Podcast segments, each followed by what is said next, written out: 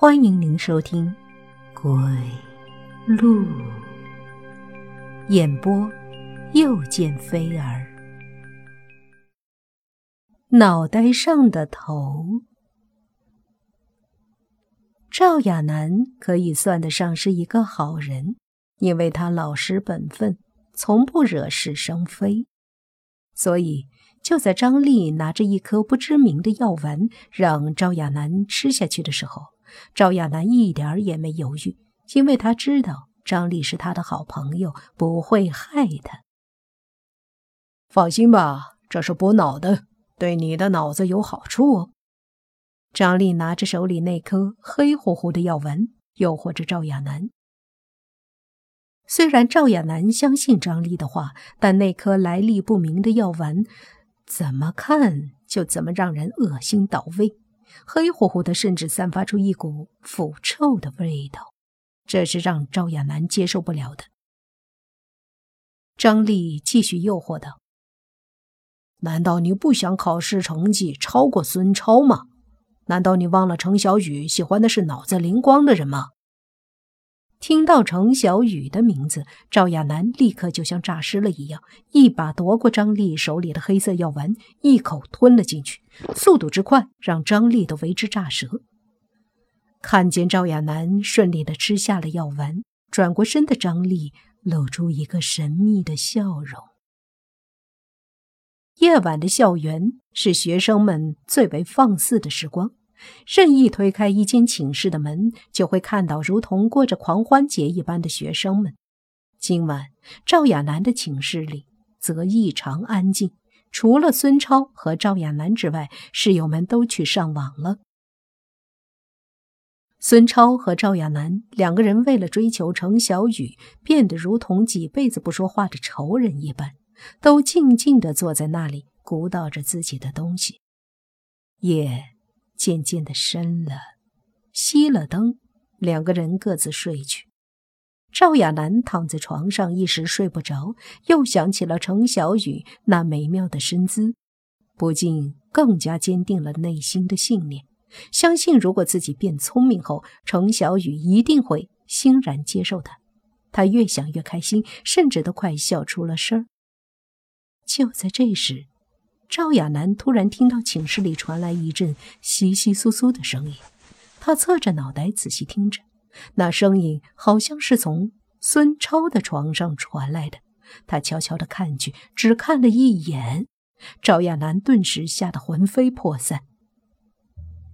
月光透过窗户照射进来，朦胧中，一个全身腐烂的人影站在孙超的床头。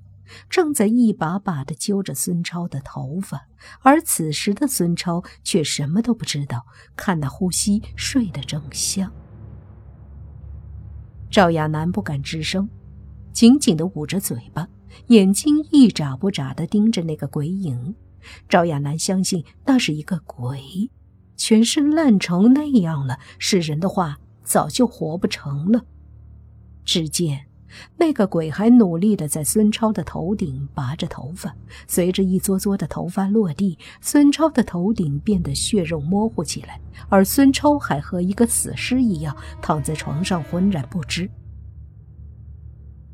没多大功夫，孙超头顶的头发已经被鬼拔光了，那个鬼也像是满意了一样，伸手在孙超的头顶挖了起来。片刻，孙超的头顶。就被那个鬼挖出一个拳头大的窟窿。鬼先是把手伸进了孙超的脑袋，紧接着他的全身都顺着那个窟窿向里爬。没等赵亚楠反应，那鬼的身子已经完全钻进了孙超的脑袋里了。赵亚楠颤抖地躺在床上，已经不知所措了，只有紧紧地蒙着被子，期待着天亮。天亮，室友们回来后，就会发现孙超的尸体了。一大早，赵亚楠是被一阵尖叫声吵醒的。昨天晚上看到那么恐怖的一幕，吓得他躲在被窝里没敢睡觉。但是到了后半夜太困了，什么时候睡着了，他自己也不知道。听见惊叫声，赵亚楠第一个感觉就是有同学回来，发现了孙超的尸体。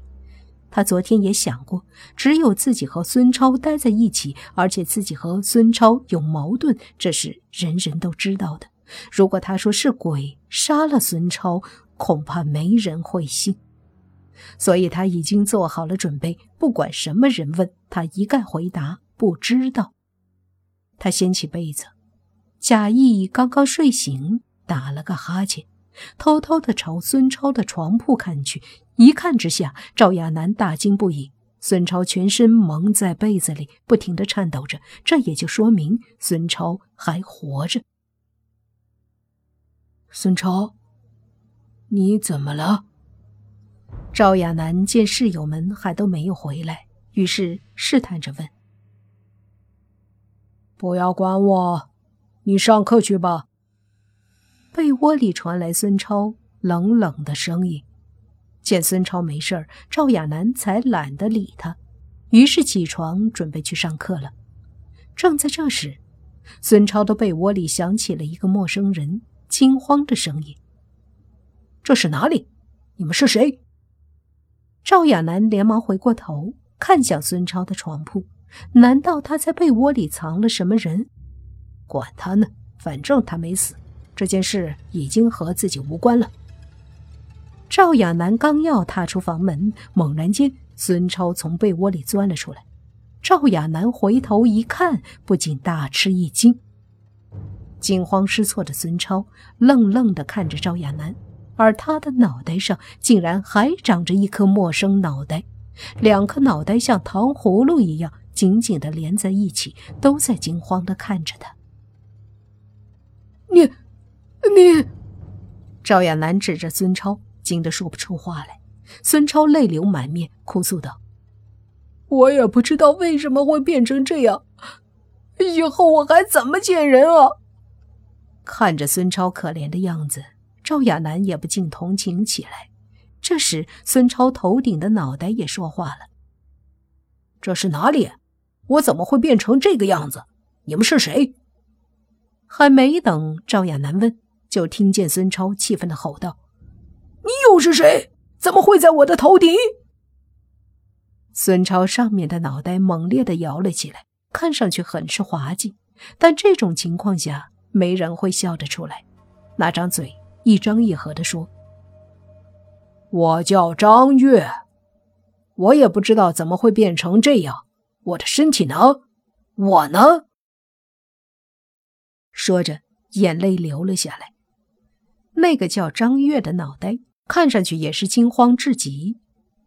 孙超和张月的脑袋都在说着自己的问题，一时间很是混乱。赵亚楠想起昨天晚上见到的一幕，顿时怀疑起这个张月说的话是真是假。昨天他亲眼见到那个鬼爬进了孙超的脑袋，怎么今天早上就长出了一颗陌生的头颅呢？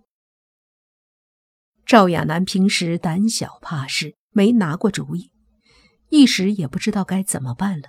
这时，寝室门推开了，张丽走了进来。一见到这个场面，张丽也吓得大吃一惊。打听完情况后，沉思了起来。片刻过后，张丽一双毒辣的眼睛死死地盯着孙超，说：“看来只有一个办法了。”什么办法？孙超赶忙催促道。张丽狠狠地说：“把那颗多余的头砍下来。”张丽的主意把孙超吓了一跳，就连上面那颗张月的脑袋也连忙求饶：“不要杀我！你把我脑袋砍下来，就等于杀了我呀！”赵亚楠也是这样想的，他看得出。那颗张月的脑袋有独立的思维，但左右不了孙超的身体。如果砍下他的头，先不说孙超会不会变好，反正张悦是必死无疑。正在众人难以决定的时候，一个镇定的声音传来：“砍，必须得砍掉。”寝室的门被打开了，是寝室里另一个室友徐坤回来了。没想到他刚回来就决意要把那颗多余的脑袋砍下来。孙超还在犹豫不决。虽然砍的不是他的脑袋，但毕竟长在他的头上。而张月则一直反对着，但他反对的声音很快就被徐坤用臭袜子堵了起来。徐坤拍了拍张月的脑袋，说道：“兄弟，对不起了，你是多余的。为了我们的兄弟，只有舍弃你了。”张月猛烈地摇着头，嘴里被堵住了。只能发出呜呜的声音。孙超也在犹豫。许坤冷冷地说：“告诉你吧，这样的事情已经不是第一次了。”众人惊讶地盯着许坤。许坤口气有些发冷地说：“上一个出现这种事的人是我的表弟，他不仅是我的表弟，也是和我一起玩到大的好朋友。”说着，徐坤的眼神。不自觉地透露出一抹悲伤。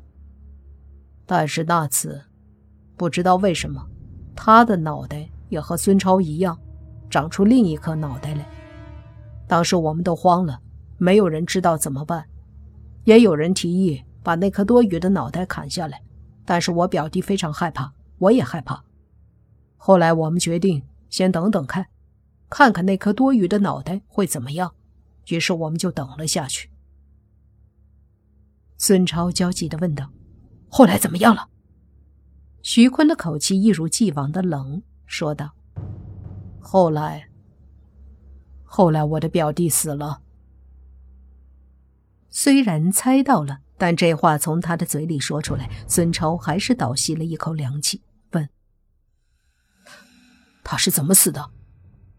徐坤说道：“如果我说……”我的表弟最后就剩下了一颗脑袋，你信吗？啊！寝室里的人都大惊起来。许坤继续说道：“没人知道发生了什么，最后我的表弟就剩下了一颗脑袋，身子连同那颗多余的脑袋都不见了。”徐坤顿了一下，继续说道：“所以。”那颗多余的脑袋必须要砍下来。现在所有人都知道事情的严重性了，孙超也点头同意。